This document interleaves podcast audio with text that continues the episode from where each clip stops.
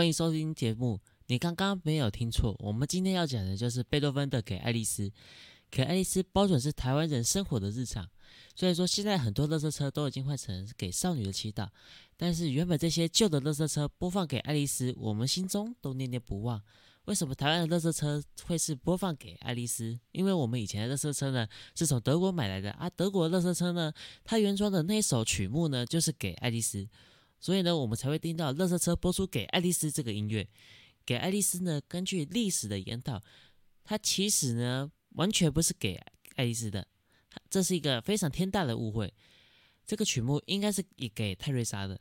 泰瑞莎是真的贝多芬他所喜欢的人，但是因为贝多芬的字迹潦草，然后后世的人在整理谱的时候造成误会，将错就错，就把给泰瑞莎变成给爱丽丝。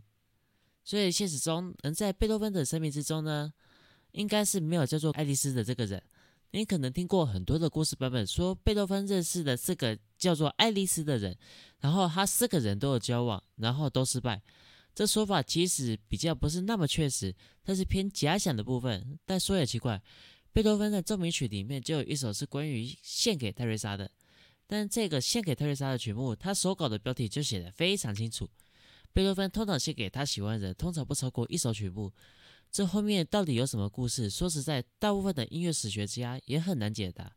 那我们今天就要来把整个完整的给爱丽丝听过一次，让你知道贝多芬呢对于遇见爱情的失败以及他的害羞。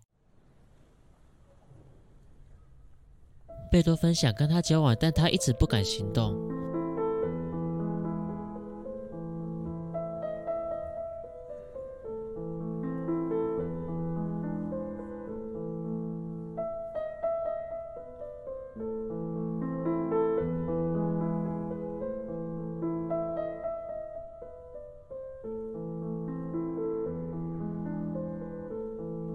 也许我来试试，但不知道会有什么回应。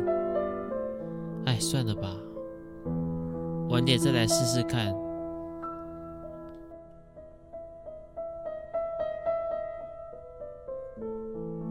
真的好想试一下。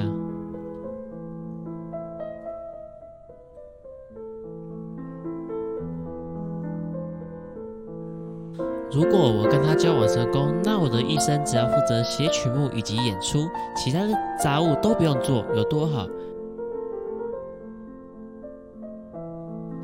而且每天都可以跟他一起出门逛街晒恩爱，哇，好快乐哦！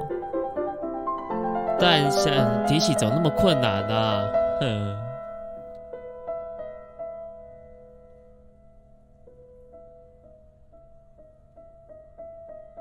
贝多芬又恢复原本的意志了。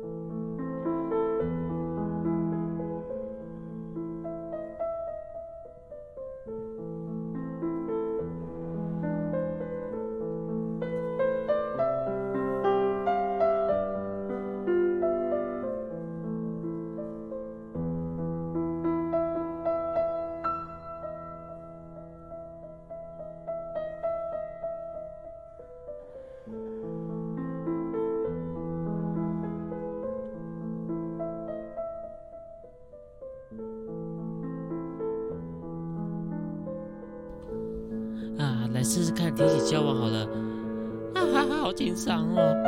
我到底要不要说出口？好困难。如果是败了，我不是搞坏了我的名声吗？而且人家还会看我笑话。我的地位那么高，嗯。但是提出来的话，如果有成功，那我的后半生很轻松哎。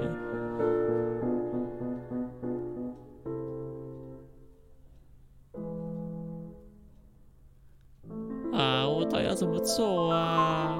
这太困难了吧？到底要不要提起交往？哎，还是算了吧。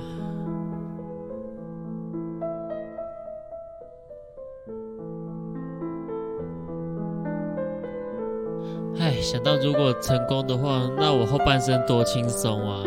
哎，但还是算了吧。我没有这个勇气。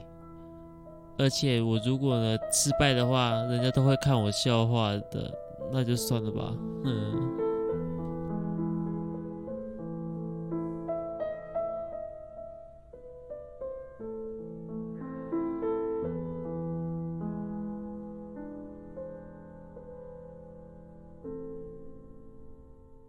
贝多芬在里面用了这种大小和弦的转换以及伴奏方式的改变，来呈现他对于爱情的挣扎以及失败。在他这个作品写作的时期，一八一一年是贝多芬的人生巅峰。他在这一年发表了他的作品中占了非常重要的地位，《皇帝钢琴协奏曲》，以及在这一年他也写的第七号交响曲，也是在乐坛上可以代表希望的一个曲目。他也是在这首交响曲里面写关于他这段时间他爱情所受到的冲击。感谢您收听本集节目。如果喜欢我的节目，请记得订阅加分享，在各大 podcast 平台都有上架。然后欢迎来追踪我的 FB、IG，名称是 y a m a t Music House。欢迎你在这两个平台的 Messenger 与我的聊天机器人互动。好的，我们下周见，拜拜。